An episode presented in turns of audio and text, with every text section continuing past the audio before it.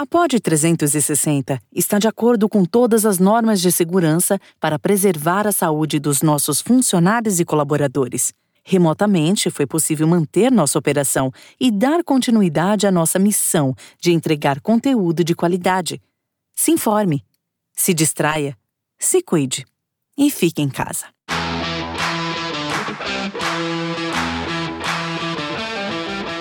Fala pessoal, tudo bem? Sejam todos bem-vindos ao Qual é Moré e hoje eu tenho um conto exclusivo para você sobre uma figura super importante do futebol nacional. E olha, o convite é especial para você que é torcedor do São Paulo, tá?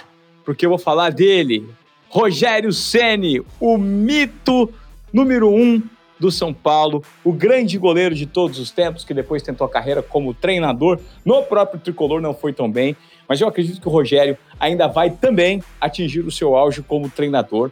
E hoje eu venho aqui, nesse episódio do podcast, dividir com vocês uma história muito interessante que eu tive com o Rogério Senna. Na verdade, são duas histórias. Uma é um momento importantíssimo da carreira dele e um outro momento importante na minha carreira, porque eu sempre tentei propor, no meu período de jornalista esportivo, matérias completamente fora da caixa, disruptivas, malucas. Já fiz matérias com várias figuras interessantes do mundo do esporte e o Rogério Ceni é mais uma dessas figuras. E tudo começa com o centésimo gol, tá? Todo mundo sabe que eu sou corintiano. E o centésimo gol do Rogério era a primeira história, depois ela vai ter link com a segunda.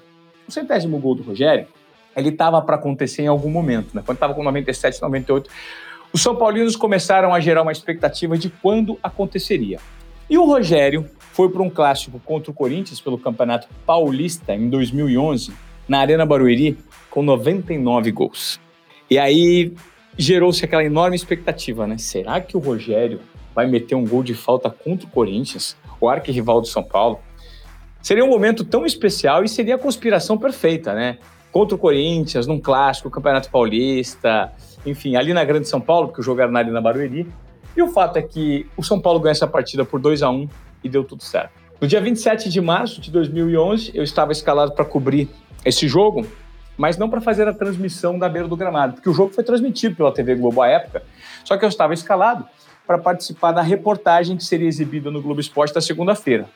E a minha passagem super interessante foi exatamente por esse fato. Ela se refere a uma passagem que, de acordo com o termo jornalístico que nós usamos, ela significa aquele momento da reportagem em que o jornalista aparece.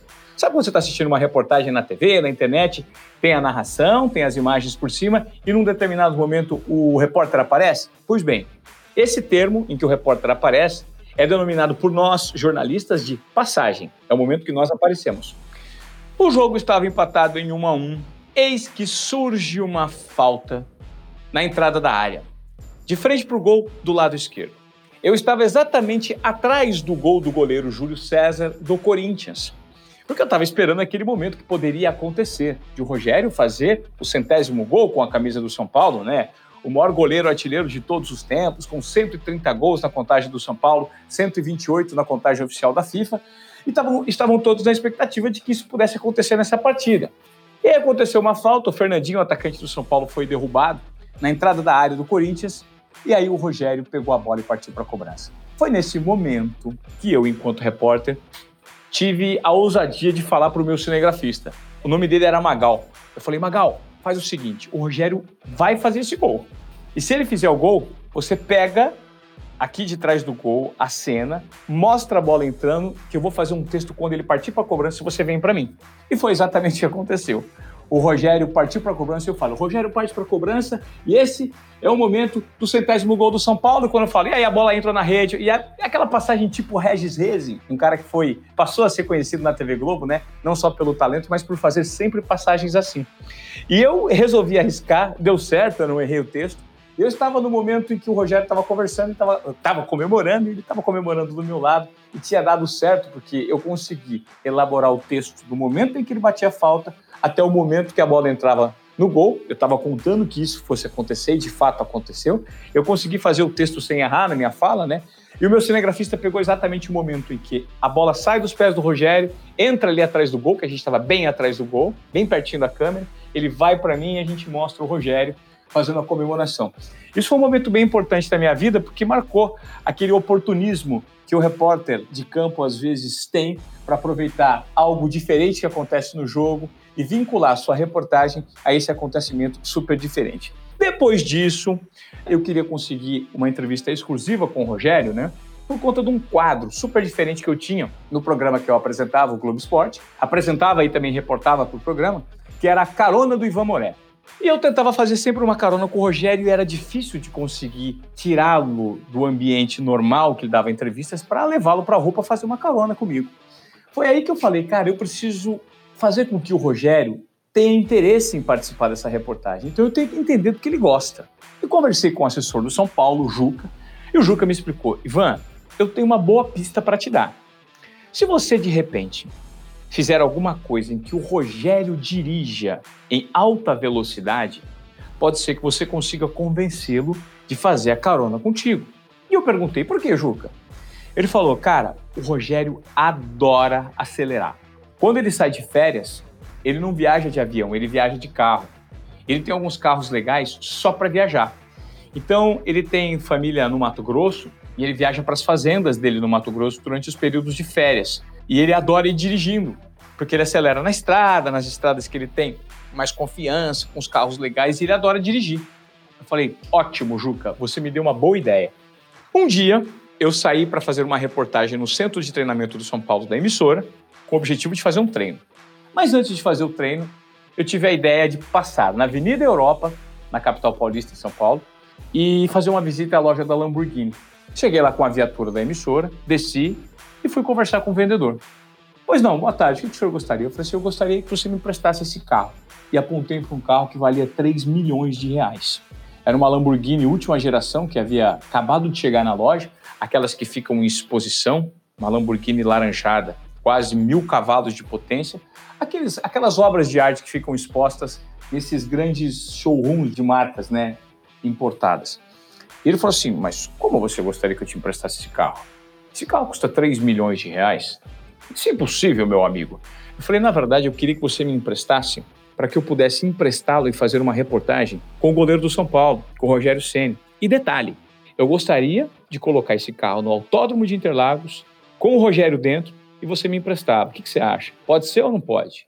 O vendedor arregalou os olhos e falou assim: Meu Deus do céu, mas que boa ideia! Isso seria sensacional para a marca, porque de repente o Rogério pode dar uma volta na nossa Lamborghini e aí você me empresta a imagem. Ou seja, ele viu como uma oportunidade de vincular a marca dele, o carro dele, a um grande nome do futebol nacional que estava em alta naquele momento. E ele falou assim: Cara, se você trouxer o Rogério aqui e falar que você vai fazer essa reportagem, Conte comigo, eu te empresto esse carro para você fazer com que o Rogério ande no autódromo de Interlagos. A gente faz seguro, a gente faz tudo, tá tudo certo. E eu fiquei muito esperançoso. Falei, nossa, minha ideia vai dar certo. Então fui ao centro de treinamento do São Paulo, fiz a minha reportagem como eu faria de costume, e depois que acabou a reportagem, eu fui conversar com o assessor de imprensa e pedi para conversar com o Rogério.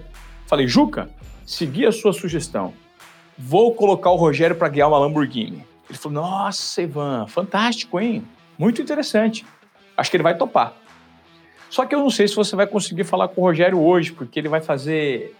É, o treino já acabou, ele vai ficar até tarde na academia fazendo reforço muscular, depois ele vai ter que fazer massagem. Eu falei: não tem problema, eu vou ficar até o Rogério sair. Enquanto todos os jornalistas foram embora, eu esperei até as 8 e meia, 9 da noite, lá no centro de treinamento, na porta do CT, até que o Rogério saiu. E quando ele saiu, eu conversei com ele. Falei, Rogério, eu tive uma ideia. Eu sei que você gosta de acelerar assim, assim, assado. E para fazer com que gere uma certa curiosidade de você participar do meu quadro Carona do Ivan Moré, eu queria fazer uma carona contigo no Autódromo de Interlagos dentro de uma Lamborghini. Você já guiou uma Lamborghini? Ele ficou com os olhos brilhando. Uma Lamborghini? Mas qual Lamborghini? Eu expliquei que era o último modelo que tinha saído, que eu fui conversar na Avenida Europa, na loja da Lamborghini, e que os caras toparam emprestar essa Lamborghini para o Rogério. E ele me explicou o seguinte: Ivan, eu acho fantástica a sua ideia. Seria maravilhoso poder participar dessa reportagem, mas infelizmente eu vou te dizer não. Eu expliquei, perguntei na verdade, por que, Rogério?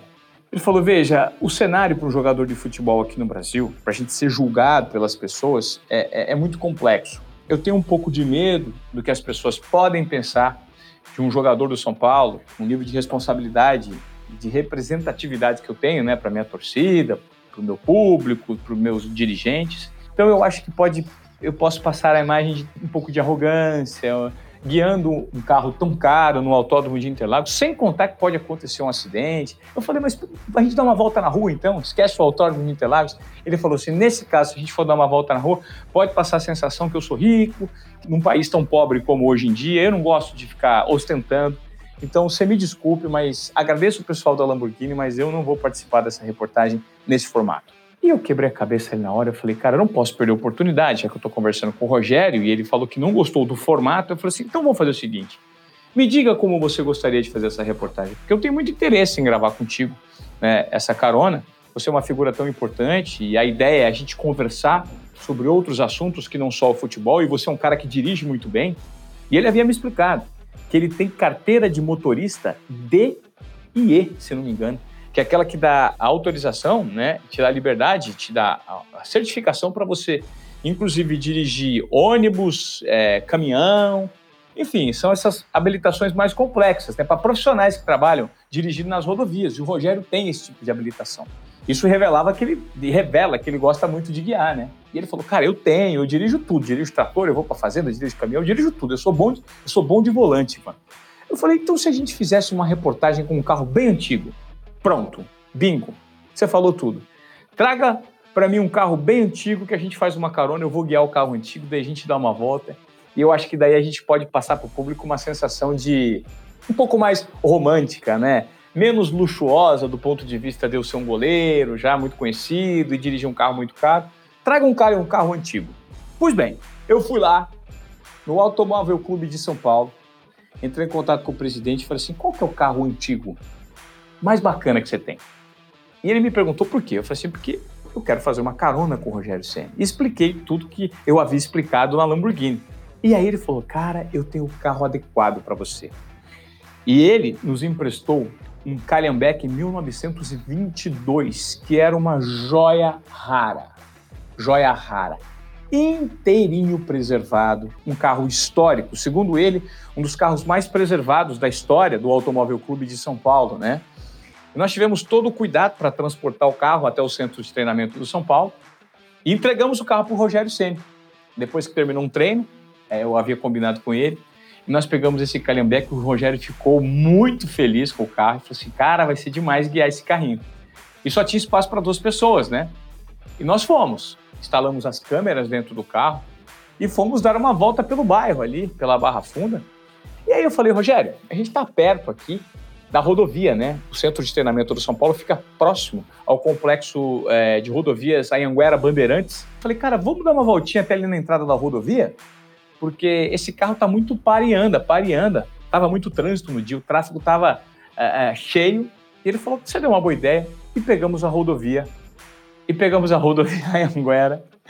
E não encontramos o retorno, passamos o retorno.